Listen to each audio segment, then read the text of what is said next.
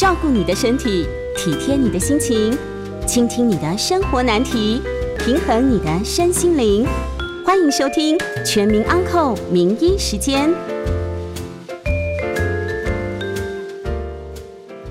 各位听众朋友，大家好，这里是九八新闻台，欢迎收看每周一到周五晚上八点播出的《全民安扣》节目。我是振兴医院营养师高发明营养师，我们将在半点后接听大家的扣印。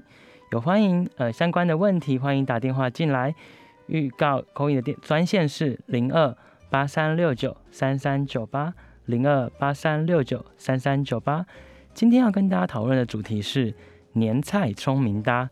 过节好穿搭。好，今天天气特别寒冷哈，不知道各位听众朋友们有没有注呃注意保暖？尤其呃走在台北的街头上，其实真的非常寒冷。那到了寒冷的季节，总是发呃会感觉到那个过节的气氛越来越浓厚哈。那过节难免要吃一些好料的。那如何在过节的期间呢，依然保有健康的身材，然后不会好像过完一个呃年，好像人就肿了一圈这样子？那我们来跟大家讨论一下，在过节期间我们该怎么样注意我们的饮食。那因为美食在国人呃就是在国人面前，其实。不管是谁都难以抗拒，所以在一个春节后，常常发现这些体重啊站上去的那个数值都呈直线往上飙。那传统的年菜一般都也是用勾芡、油炸啊、多酱汁、多糖、多调味料的方式来做调味。那不小心就会在过节的呃享受过节的气氛，也增加了不少负担。那所以呃每年就是当过完一个年，大家在回诊的时候，呃。可以不难发现，大家的呃手上拿的红包是红色的，那他们的手中的抽血报告也是红彤彤的哈，所以就希望大家再过一个节，身体依然是保持健康。那跟大家注意呃提醒一下几个点，让大家在吃东西的时候可以稍微注意一下。好，那我们一开始呢要跟大家谈到哈，因为过节嘛，一定会讨个好兆头。那讨个好兆头的话，就可能会吃到像面线，好代表长寿，可能会吃一些像萝卜糕。米糕，好这些呃代表步步高升的食材，但是这些食材都会让我们的血糖往上飙，那是不是就不能吃呢？哦，也不会那么严重哈，因为像面线啊、萝卜糕啊、米糕啊这些其实都是呃不错的，至少它不是呃我们精呃就是加工很多的，像面包这一种。但是像这样的食物，我们会建议避免用勾芡的方式。好，那如果避免勾芡，避免一些呃额外的一些果粉油炸。这样子的话，就可以让我们在呃摄取的同时，减少一些不必要的一些负担。那当然，如果说呃在摄取的时候，可以尽量以多样化的方式来进行摄取，例如说增加一些糙米、南瓜、芋头或者是山药。好，这些其实都算是淀粉，也就是说，这些食物如果吃下去的话，血糖都会增加。但是它跟呃一般我们传统的米饭不太一样，它们在增加血糖的速度上面会比较慢。好，增加血糖的速度对于健康的影响有什呃有有什么差呢？其实，当如果血糖上升的越快的时候，我们身体要分泌更多的胰岛素来应付那个快速上升的血糖曲线。那当我们的血糖是逐渐缓慢的增加的时候，我们的胰岛素就不需要这么的急迫。好，那这样子对我们的呃胰岛素的分泌，我们胰脏的呃。疲惫度就不会这么高，所以当我们的血糖缓慢的上升，其实对我们的身体都是比较缓和的。那接下来就跟大家提醒一下那个分量的部分，呃，因为我们刚刚跟大家建议说，我们可以选择一些比较呃非精致的，例如说糙米、南瓜这些，但是分量呢，好，通常我会建议，如果以男性来讲，呃，一餐尽量不要超过一平碗的呃淀粉。那如果是以女性的话，我会建议大概不要超过七八分满。好，那这个部分的话，请大家就是在吃的时候稍微有点节制，好，大概知道一下这样的分量是我们的建议。好，大家在吃的时候就不会呃超出太多。第二个要跟大家建议的部分，就是在呃蛋白质的部分哦，尤其像是豆鱼蛋肉类这样的食物，那尤其在过年期间，一定少不了鸡，也少不了鱼，哈，因为这些都代表了一些呃家的味道，像鸡的呃台语 gay。好，很像一一家团圆的意思。鱼的部分的话，就代表年年有余。好，但呃，而这些其实刚好也是非常优质的蛋白质来源。但是这些优质蛋白质来源常常会因为我们的烹调方式，而不小心就让它呃原本是健康的，但是就有一点点好像诶对身体有一点点的伤害。因为呃大部分的鱼啊，可能都会经过一些油炸，油炸完之后再去糖醋它。哦，其实很好吃，但是不小心就是在这个过程当中也摄取了过多的油脂，那也也可惜了这个好的蛋白质来源。那我们会建议哈，如果说我们在吃东西的时候，尽量避免一些呃过多的调味，改以用天然新香料的方式来做调味，例如说像葱、姜、蒜。好，辣椒这些食材呢，不仅可以呃增加一些颜色上面的呃丰富度，也可以减少一些钠摄取。因为大家都知道，盐分钠摄取就跟我们的血压有关。那减少这样的钠摄取以及过多的调味料，可以改善我们的可能在呃大餐之后的水肿，也可以改善我们在呃大餐之后的那一种。呃，就是觉得好像全身上下都有一点不太舒服的那种种种的感觉，好，那也可以减少。如果我们有一些呃肾脏疾病的病友，也可以减少他在呃大餐之后的一些不适感，哈，例如有些人会容易喘，好，这样子的状态就可以改善。接下来跟大家谈到的另外一个就是蔬菜的部分，那大鱼大肉之后比较容易被大家忽略就是蔬菜，好，大家会觉得说，哎，好像蔬菜里面在大餐里面的角色不重要，其实，在呃过年过节的时候，尤其在过年，其实蔬菜还蛮常见的。尤其像我们的常年菜，好，大家都希望说，呃，要要长寿，要要就是身体是健康的，所以在常年菜的部分，其实就是我们很好的青菜来源。但是在这些青菜来源也一样，就是避免要呃。过度的一些烹调，例如说像勾芡，哦，看经验物件就是会比较容易哈让血糖增加，它也会包住比较多的盐分，好，所以当呃看经之后，其实所有的负担都在那个那个酱料上面好，那所以我们会尽量就是以简单的烹调，不一定要水煮，可以用清淡的方式做烹调，然后清呃油这适量的油去做。烹煮就可以了。那这些蔬菜进来，它可以有很多的好处，因为它有丰富的膳食纤维，它可以稳定我们的血糖，让我们在大餐之后，我们的血糖不至于太高。好，那其实肥胖也跟我们的血糖波动有关，所以当如果我们的血糖比较稳定的话，我们的体重是比较不会上升的。第二个，它可以降低我们的胆固醇。好，很多人都是听过说，哎，好像呃吃多吃蔬菜，还是多吃一些燕麦，好，可以让我们的胆固醇下降。好，这都是没有错的。好，因为我们增加足够的蔬菜的话，第一，我们可以增加饱足感，就不会吃过多的东西。第二，就是它这些蔬菜进来的时候，就很像一个菜瓜布，好，或者是像一个抹布。把我们吃进去的一些呃过多的一些油腻的东西排出来，好，所以常常我会说，如果说你想要大吃呃呃一些美食的话，没有问题，但请你在大餐饱饱餐之后一定要吃一点蔬菜，好，或者是说一定要吃一点燕麦，好，这些都是让我们的身体做一个好的一个呃清扫的一个呃利器，然后所以会希望大家尽量选择比较新鲜的、比较当季的，那尽量颜色多变化。好，这些都是很重要的选择方的原则啦，哈。但是要请他一定要避免腌制，好，因为只要一腌制之后，这些蔬菜的好处可能就呃都没有了。那而且腌制其实就包含了大量的盐分，那这也会增加我们一些心血管的一些危险。这样，好，再来要跟大家谈到就是说水果的部分。好，很多时候因为台湾是水果王国，很多好吃的水果都在台湾。那呃，尤其大鱼大肉之后，一定会想要喝吃一点水果，让呃。解解我们嘴巴的那个油腻感，但是这些水果其实都含有糖分，而这个糖分呢，其实都会直接的影响我们的血糖。好，那这个部分的话，就希望大家在吃水果的时候，稍微有一点点的呃注意。好，尤其是像呃呃一些像香蕉的部分，它会比较容易增加我们的血糖。好，那我们会建议大家在吃水果的时候，我们一样就拿我们吃饭这个碗。尽量一次吃的量啊，不要超过大概八分满。好，这样子的呃原则呢，会让大家呃有点有点概念，提醒一下大家，喜欢吃的水果都可以吃。好，就算就算它再甜都可以吃，但是尽量呢不要超过一个碗的八分。好，那果汁的部分的话，也是大家比较容易呃想说，哎，我不喜欢喝，我不喜欢吃水果，我可不可以用果汁来代替？好，尤其广告最近都打得很凶哈，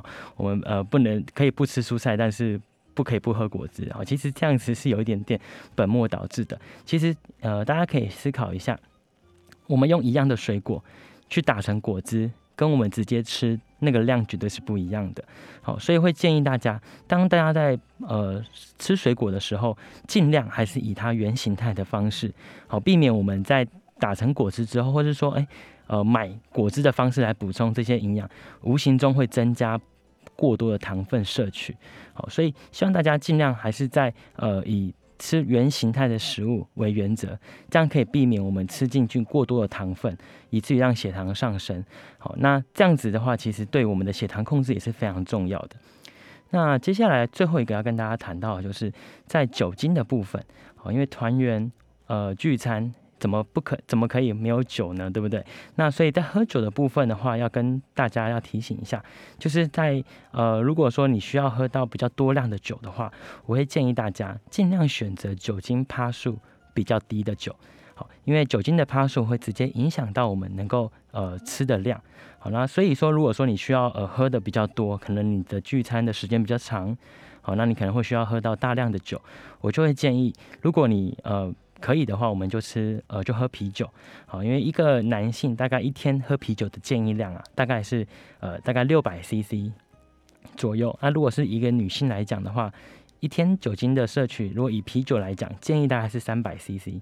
但是如果说是呃喝比较烈的酒，例如说像威士忌，像这样的酒，因为它比较烈，酒精浓度比较高，它可能就只能一天只能喝到六十 CC，哦，相当于啤酒三百跟六十就是少蛮多的。所以如果说呃你选你需要喝到比较多的量的话，我会建议我们的酒精的浓度就选低一点的。好，但是如果说呃在心血管的部分有一些红字的话，我会建议在喝酒的部分的话就要特别注意。好，不要喝的过量，好，因为我们如果喝酒的话，会让我们的血管扩张，但是其实外面的天气是寒冷的，就会让血管在收缩，这样子一扩张一收缩之间，其实你的身体的血管就会呃就容易在呃脆弱的地方，如例如说你可能有一些的呃。就是动脉的阻塞，它如果在心脏的话，就会我们所常常听见的一些心肌梗塞。好，这些都是在冬天饮酒的时候，其实会比较温暖，但是其实对我们的血管来讲，就不是这么的好。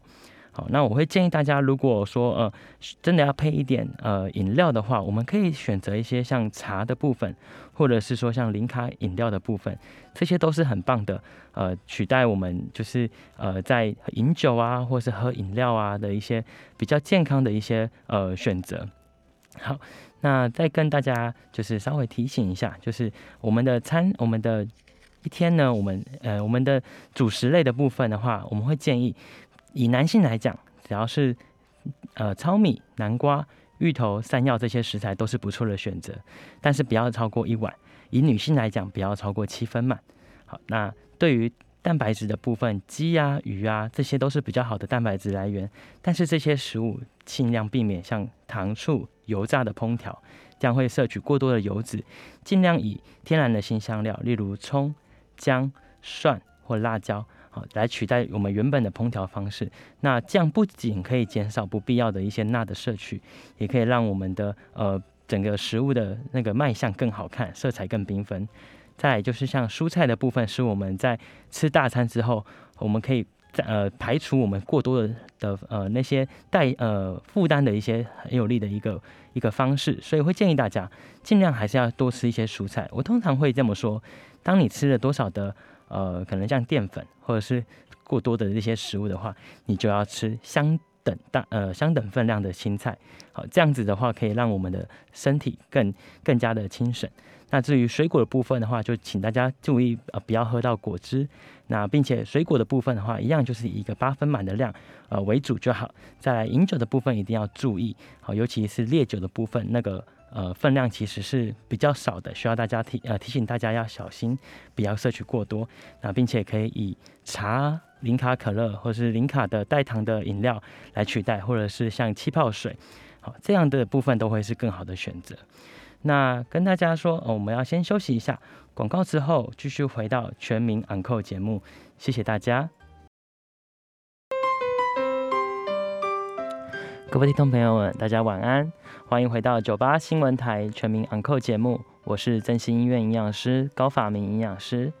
刚刚跟大家提到，因为过年期间大家难免会大鱼大肉哦，美食在前难免不忌口，但是有跟大家提到说，像在主食的部分，我们尽量选择比较呃。非精致的食物，像糙米、南瓜这些，好，也可以减少我们的血糖的一些变化。那当然，在呃这些鱼肉的部分的话，我们尽量避免太多的油炸或是太多的调味，这都可以减少我们在呃心血管的部分，或者是说在血糖的部分的一些负担。那接下来跟大家提到哈，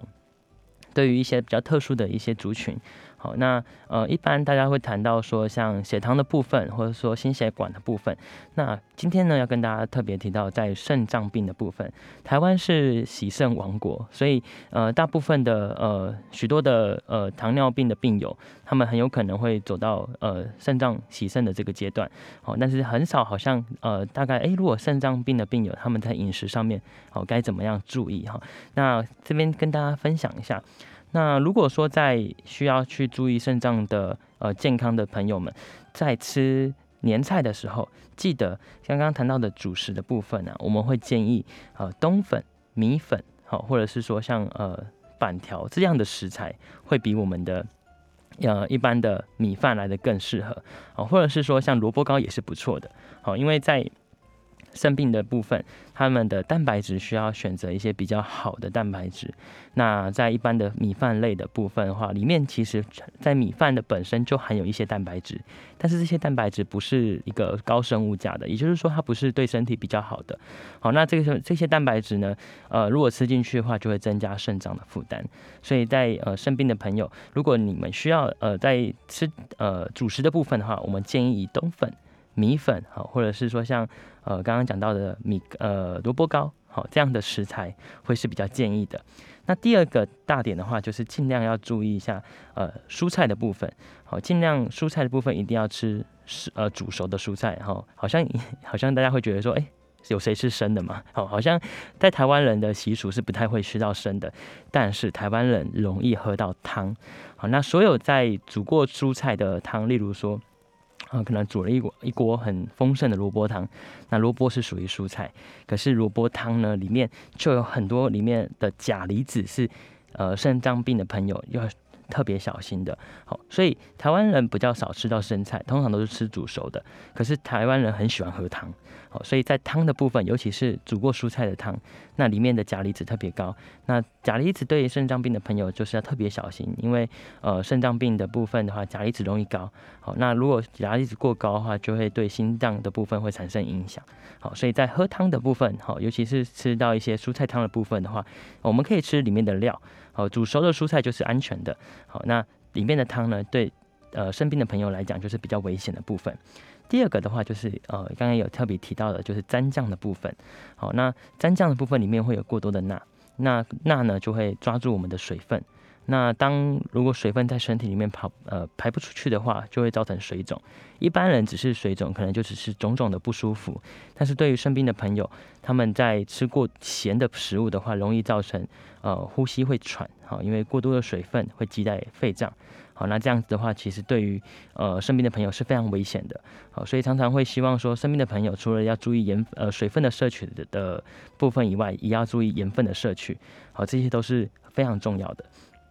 再来要跟大家提醒，就是呃我们通常会希望生病的朋友要特别注意限制蛋白质的摄取。好，那因为刚刚有讲到说，其实蛋白质对于肾脏其实是会有影响的。那我们希望吃品质好的，好，以及要注意那个分量。好，那通常我们会建议以豆制品为主。好，例如特别像是豆腐、豆干这些食物，其实对于呃肾脏是比较保护的。好，所以呃如果有些肾病的朋友的话，我会建议他，如果呃没有什么太大的其他的问题，好，我会建议他多喝豆浆。好，有些。朋友呃，在临床上的遇到一些病人，他就会提醒，他就问我说：“呃，营养师啊，我不能够喝豆浆。”我说：“哎，为什么？”他说：“因为我有痛风。”好，这个这一点啊，跟大家稍微有点呃呃，算是厘清一下。其实痛风啊，大部分的原因都是因为我们的水分喝的太少。好，因为水分喝多了就会去跑厕所。那如果不喝水，就不用那么麻烦的去跑厕所。好，大部分的呃呃台湾人都是因为水分喝的太少。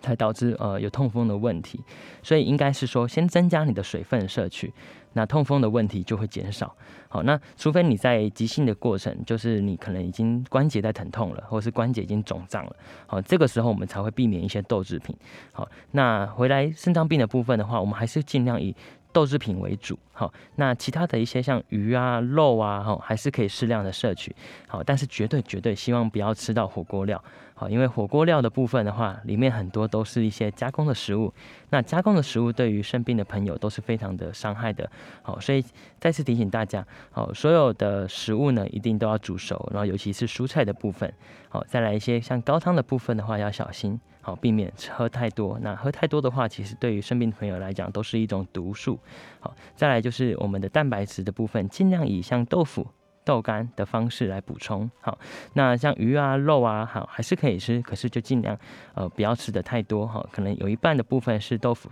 豆干。好，那接下来是绝对不可以有摄取到呃像火锅料，好或者是说像香肠，好这些都是对于呃肾脏的部分都是比较负担的。好，那有一些像。零水的部分该怎么样注意呢？哈，淋水的部分的话，有一些像是坚果，好，或是像麻酪，好，或者是说像是芝麻糖，好，鱿鱼丝，好，这些都是呃我们的磷会比较高，好，那呃磷的这些部分，只要是电解质的部分的话，都要请呃肾病的朋友要特别注意，好，因为其实呃肾病的部分跟这些电解质都有息息相关，好，所以像这些麻酪啦、坚果啦。芝麻糖啦，好，鱿鱼丝啊，好，这些的话建议就是每一次吃的话，一天哈以一天为为原则，大概不要吃超过一个手指的指节，好，基本上就是浅尝即止，好，不要特别呃一就是一口接着一口，好，这都会增加那个危险。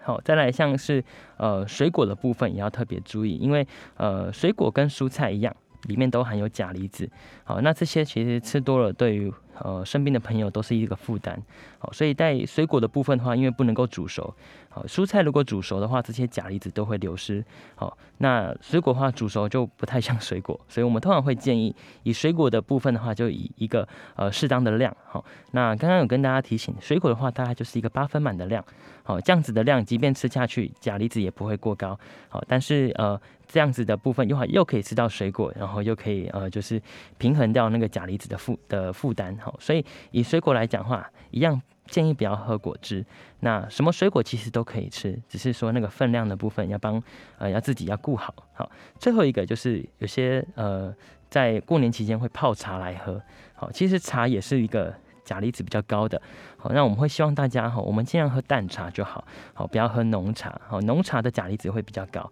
那通常我们会建议第一第一次冲泡的那个茶叶呢，我们不要喝。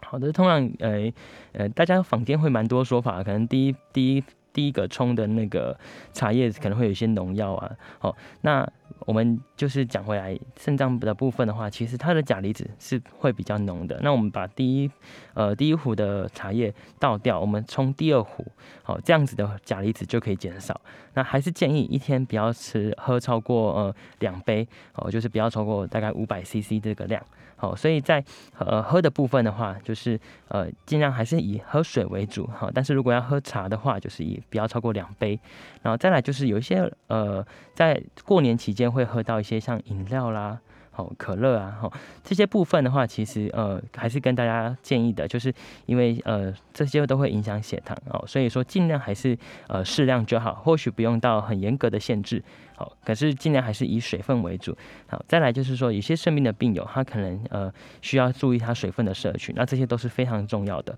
好，因为如果说今天水分吃的比较多，那可能就会积在身体里面。那如果说明天排不掉，后天排不掉，好，那可能就会比较危险一点。好，所以会建议大家就是在呃，尤其在肾病的病友的部分，好，在喝水的话要特别小心。好，所以再跟大家提醒一下，好，一些比较坚果的，或者是说花生糖、好芝麻糖的部分、鱿鱼丝的部分，它们的磷都比较高。好，那对于肾脏病的病友来讲要特别小心。好，那至于水果的部分的话，因为会有钾离子，好，所以说。避免吃的太呃过量，好，只要适量的吃，每一次每一天不要吃超过八分满的量，哦，基本上都是安全的，好，但是不要喝果汁，因为果汁一个不小心就会把过量的食物、过量的水果吃下肚，好，最后一个就是要提醒大家，在喝茶的时候，尽量第一壶的茶我们不要喝，好，减少。的钾离子的摄取。到了泡了第二壶的部分，我们就可以比较安全的来说摄取，但是一天还是不要超过五百 CC，大概两杯的量。好，这样子的话都可以让我们吃的比较安心，也比较呃放心。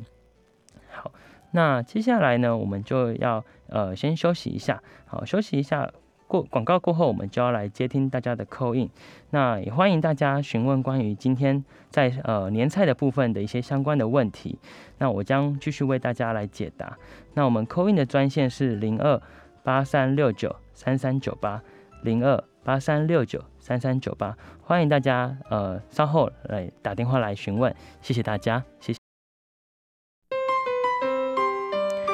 各位听众朋友们，晚安！欢迎回到九八新闻台全民昂扣节目，我是振兴医院营养师高法明营养师。接下来我们开始接听听众朋友的扣印电话，我们的扣印电号码是零二八三六九三三九八。我们接听第一位林先生的扣印。营养师您好，哎，你好，我两个问题想请教您哈，是因为最近有很多朋友都去打这个呃第二季或者第三季的 mRNA 的这个疫苗了哈。是。然后打完疫苗之后，大家都会有一些呃多多少少的不舒服的症状哈。那我想请教的问题是说，啊，站在您专业营养师的立场而言，这种疫苗打完的不舒服，我们在营养的补充上可以补充些什么样的营养素来降低它的不适？然后我的第二个问题是说，呃，有些女生她会有经前症候群的困扰，她有的时候她能想到喝个热巧克力，感觉比较舒服。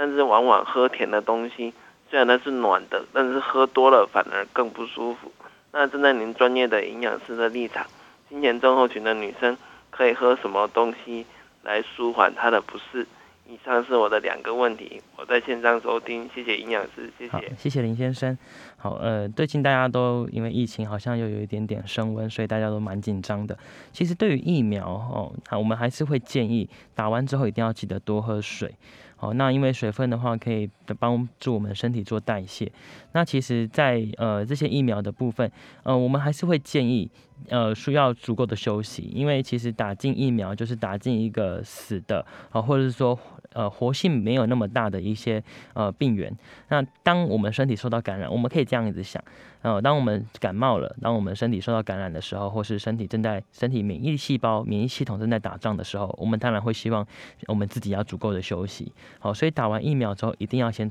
让自己休息，然后以及就是喝足够的水分。好，那有一些人可能会呃补充一些维他命 C，我觉得是没有问没有问题的，而且也是蛮好的。啊，或者是说补充一些呃 B 群。好，那甚至有一些人会是让自己呃在。这个期间运动哦，其实这些就是看呃呃大家的身体的状况哦。那我会建议啊，还是以一个充分的休息以及搭配均衡的饮食。好，在饮食上面，其实就像是我们在生病的时候，我们通常会鼓励呃。一般的人都要多休息，然后多吃一些营养的食物。好，那所谓营养的食物呢，其实不外乎就是我们讲到一些刚刚讲的好的蛋白质，像鸡肉、鱼肉，好，或者是说像豆腐、豆干，这些都是不错的蛋白质。那有了健康的呃身体，呃，有了一个一些比较呃好的蛋白质的话，我们身体也比较能够去恢复我们本来的有了机能，我们的一些身体的细胞可以得到一些修复。好，那所以说搭配一个均衡的饮食，有蔬菜，哦，有肉。哦，或是豆腐、豆干，好，再来就是说有一些比较好的一些蛋白，呃，一些好的淀粉的食物，像是我刚刚讲的糙米，好，这些都是不错的，好，让我们的血糖不会变得太高，好，然后以及又有出摄取到足够的一些微量元素、营养素，好，这些都是不错的，所以还是以一个比较均衡的饮食、均衡的生活。然后不要过度的劳累，好来来应付。所以通常我会建议大家在打疫苗前一定要让自己好好休息，睡个觉。好，通常呃在打疫苗前，医师一定都会问说，呃呃前一天睡得如何？好，通常会这样问，那就是希望大家是在一个身体比较好的状态下去打这个疫苗，好让我们的身体因为这个疫苗打进去有比较好的一些作用。好，再来就是提醒大家，呃就是问到呃关于金钱的症候群的这个部分的话，其实呃以喝热巧克力啊，吼，或者比较就是甜甜的食物，这些其实都是以一个呃大家喜欢吃糖，然后喜欢吃甜的角度来做一点呃建议。但是其实就像是刚刚林呃呃听众朋友们说的，容易让自己在呃吃完之后，其实身体是更不舒服的，因为就像是我们大餐过后，我们的血糖是变高的。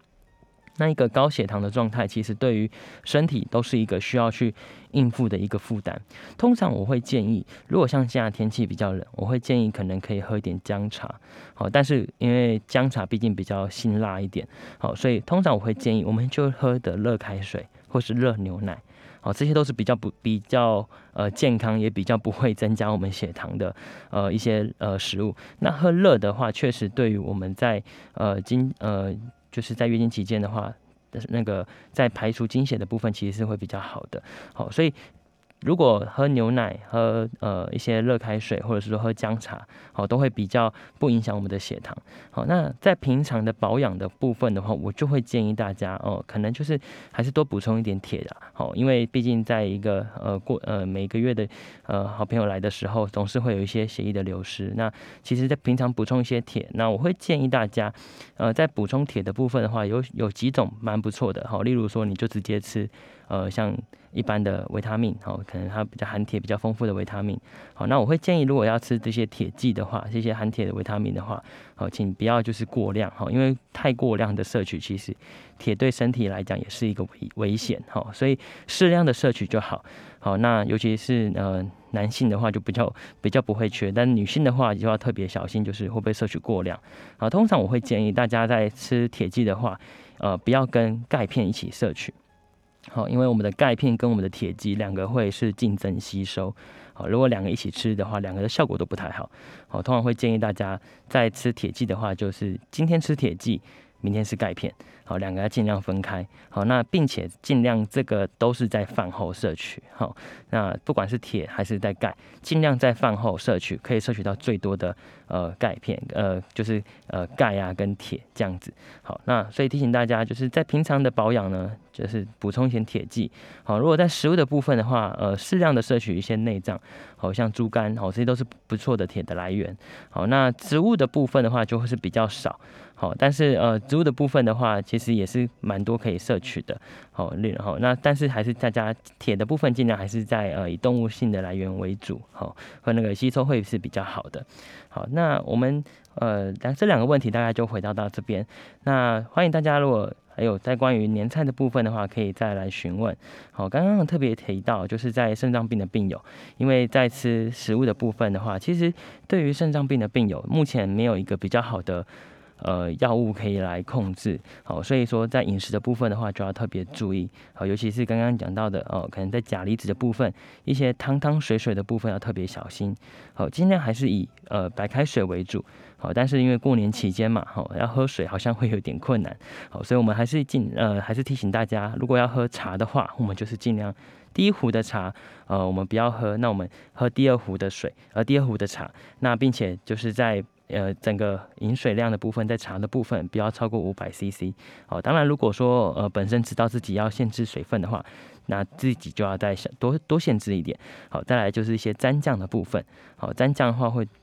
带着过多的钠。那就会造成身体的一些呃负担。好，再来就是说，希望大家在吃一些主食的部分的话，尽量像冬粉、米粉这些食物会比我们的原本的米饭来的更好。好，那再来就是说，在蛋白质的部分的话，尽量以像豆腐、豆干，好，并且要避免一些加工的手呃火锅料，好，或者是香肠、好腊肉这些食物，好，都可以保比较保护我们的肾脏。那再来就是一些糕点，好像是坚果。麻酪或是花生糖，好，这些都是比较危险的，呃，会让呃我们的呃磷会比较高的食物。好，那再来像水果的部分，我们刚刚也讲到说它会带着钾离子，好，那尽量在分量的部分的话要做小心。好，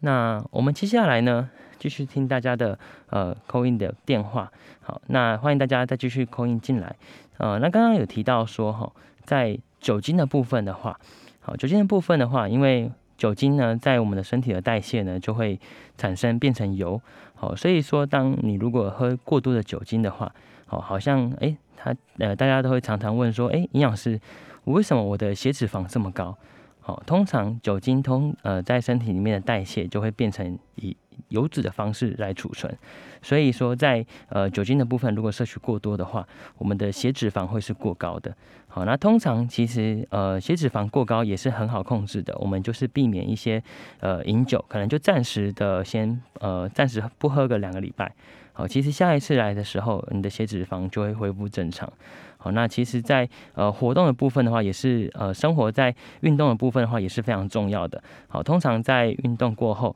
好这些血脂肪的部分都可以得到比较好的一些控制。好，那再来，希望大家就是在饮酒的部分的话，尽量还是要以些以一个适量的方式来做摄取。好，尤其是一些比较高浓度的酒精，好像是烈酒的部分，好，需要大家就是这个部分要多小心。好，那再来就是一些像饮料的部分。好，饮料的部分的话，也比较容易有一些呃，就是大家容易摄取过多的，好，所以在饮料、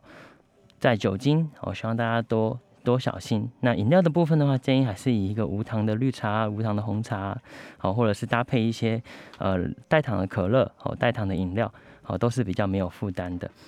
好，那谢谢大呃，欢迎大家再继续来扣印。好，我们即将再接下一通扣印电话，好，下一通是陈小姐，陈小姐您好。你好，想请问一下哈，那个大骨，呃呃，用骨大骨来熬汤做汤底，呃，会不会有什么重金重金属从里头游离出来？还有人呃，坊间是说，如果熬大骨汤的时候放一点醋啊，会把钙质呃，就是出来的比较多，吸我们可以吸收比较多，这样的讲法是正确的吗？好，没问题。好，谢谢陈小姐。呃，我先回答第一个问题哈。其实大骨里面的重金属应该不会太多，因为它毕竟就是一个骨头。那呃，确实在熬出来的过程当中会熬出其他的东西，那但应该不会是重金属。好，那通常刚刚有特别谈到说，就是一些呃慢性病的呃肾脏病的病友，其实在避免喝汤这件事情，就是因为我们许多的高汤都是从大骨去熬的。好，那其实对于一个健康的人，其实这个影响不大。好，但是因为它是大骨，所以说它的磷会比较高。好，这个部分反而是呃在熬大骨汤的时候要注意的，磷的部分的摄取会比较高。但是一个健康的肾脏的状况的话，其实是不用特别担心。好，但是对于肾病的病友需要特别小心。第二个的话，就是刚刚提到说，就是加醋会不会比较有效？哎，其实是有道理的哈，因为我们刚刚有跟跟大家提到说，在吃钙片的话哈，需要有。呃，饭后吃，因为饭后的话，我们有胃酸，酸确实可以帮助钙质做吸收。好，但是这个其实是要发生在我们的胃里面。好，所以我，诶，虽然说有道理，但是其实有点，呃，不太实际，因为我们把它游离出来之后，其实我们到了胃。到了胃才能做洗手，所以我会建议大家不需要这么的紧张。我们其实如果每呃要吃钙质的呃要摄取钙质的部分的部分的话，应该就是在吃一些小鱼干，好，然后这些就好了。那喝汤的话，其实你摄取到的钙质没有像。我们想象的这么多哦，反而是摄取过多的胆固醇，然后甚至过多的额外的添加物，好，这些其实是比较严重的。好，还是请大家如果要摄取钙片的话，呃，摄取呃补充钙质的话，还是以钙片，好，或者是说像小鱼干，好，这些食物比较丰富。好，那我们先休息一下，广告回来继续接听大家的 call in，call in 专线是零二八三六九三三九八，谢谢。各位听众朋友们，晚安。欢迎回到九八新闻台全民昂扣节目，我是振兴医院营养治疗科营养师高法明营养师。接下来继续接听听众的扣音电话，扣音号码是零二八三六九三三九八零二八三六九三三九八。今天要跟大家谈到的是，在年菜的部分如何吃的呃尽兴又无负担哈。那刚刚有接听了许多的听众朋友来的电话，其实在于一些像刚刚有提到说像一些大骨汤的部分啊哈，其实还是呃对于一般的呃健康的人，我们都会建议说汤的部分呀哈要适量摄取哈。其实因为汤哈，其实传统观念上来讲会认为说汤好像就是所有的营养都在里面，哦，其实这个观念是没有错的，所有的营营养都在里面，但是其实所有的负担也在汤的里面。那其实我们会建议在汤的部分的话，尽量还是以水为主哈。那尽量清汤为主。好，那我们欢迎我们下一位扣印的呃观听众陈先生，你好。喂，大夫你好，我刚才听到那个前面那位小姐啊，她提到的说加醋下去啊，是比较好像比较容易吸收钙质啊。我我记得以前。电视里面有曾经有一位老师，他有谈到说，加醋到那个锅子里面去。如果我们用的是铝锅的话，它它会跟那个铝的金属起那个化学作用，对，反而产我们喝到很多的铝的化合物，容易产生失智症。对，所以因为像我们那样台湾很多那个什么俄阿米酸啊，还有那个大肠面线，它都有加醋下去，对，喝起来口感比较好。但是如果用铝锅的话，加醋下去是很糟糕的一件事，所以我想说，是不是呼吁大家哦？要注意一下这一点。好，是，哎，谢谢。呃，其实跟大家还是提醒一下哈，就是其实对于铝的，呃，会不会导致像呃阿兹海默症啊，就是俗称的那个老人痴呆，目前其实是没有定论的。好，但是确实，因为比较酸的物质对于这些食材，如果它没有特定的保护的话，确实是容易呃释出。好，那这个部分的话，反而就确实会有一些重金属的一些摄取了哈。那所以我会建议大家，在于一些比较酸的食材的话，可能还是要选择像是不锈钢哈这样的材质，它比较耐酸的部分来做呃使用这样子。好，那呃至于说铝这件事情的话，其实我们还是坦白讲是需要更多的科学证据来做探。探讨，那目前是还没有一个定论，说呃是否呃铝摄取过多就会对于呃脑袋啊，对于记忆啊就会有影响这样子。好，那我们来收听下一位王小姐，呃王小姐你好，哎你好，请问一下哈，那个呃呃医生刚刚有讲到说肾脏病的人要低磷吃低磷饮食嘛哈，那如果说我们平常呃熬那个黑豆汤。那肾脏肾脏病的人不适合吃，一般人可不可以吃呢？哦，哎，好，哎，谢谢王小姐哦。其实我要稍微补充一下，其实所有的呃豆制品。都有磷，好，这这句话是对的。但是除了黄豆跟黑豆以外，所以其实黄豆呃黑豆汤其实应该是没有问题的。不过因为所有的肾脏病的病友都需要注意水分，好，这个比较需要注意。那一般的人是没有问题的，一般的人对于这些饮食的部分是不需要特别呃就是呃去注意的。这些其实不会有对于一般的健康的肾是没有影响的。好，但是还是提醒大家，就是一些比较像刚刚讲到一些比较。呃，过多的一些些加工，哈，这些其实其实是对于不管是健康的人还是生病的病友，哈，这个确实少加工这件事情是非常重要的。哦，很多的加工其实，呃，尤其最近食安就是很多很大家都很注意，好，其实还是要注意一些像加工的食物，那无形中会增加过多的一些盐分啊，或是过多的一些添加剂，好，这些其实对于肾脏、对于身体的危害才是最严重的。好，那我们来接听下一位刘小姐的。电话，你好，林老师你好，嘿，你好，哎，请问那个钾钾离子跟钾一样吗？哎，呃，我想问一下，钾离子跟钾，对，像我们一般不是说香蕉里头含有钾，所以要吃香蕉，是啊，那那个钾离子跟这个钾有一样吗？有一样，是一样的。对啊，那人体不是需要钾吗？没错，哦，那肾病的病友刚好在。钾要排出的这一件事情上面会有一点困难，那过多的钾就会存积在身体里面，好，那这样就危险了。哦，所以你刚才讲的什么钾不要太多，比如说像你刚才讲说，哎，蔬菜里头也有钾，对，经过烹煮以后会就等于说破坏它，对，它会释放出来。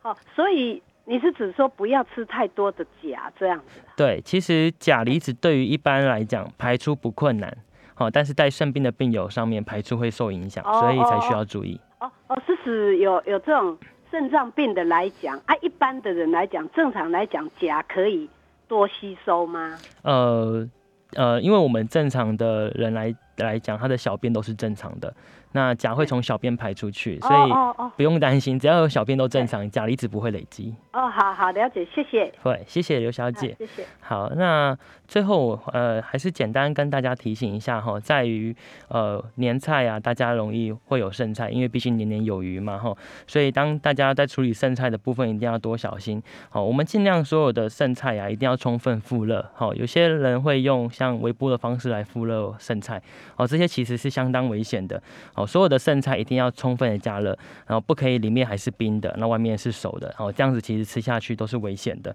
好，再来就是说一定要注意在温度上面的保存，好，尤其有一些呃在过年期间可能会用的一些酱料，好，那酱料其实也是一个危险的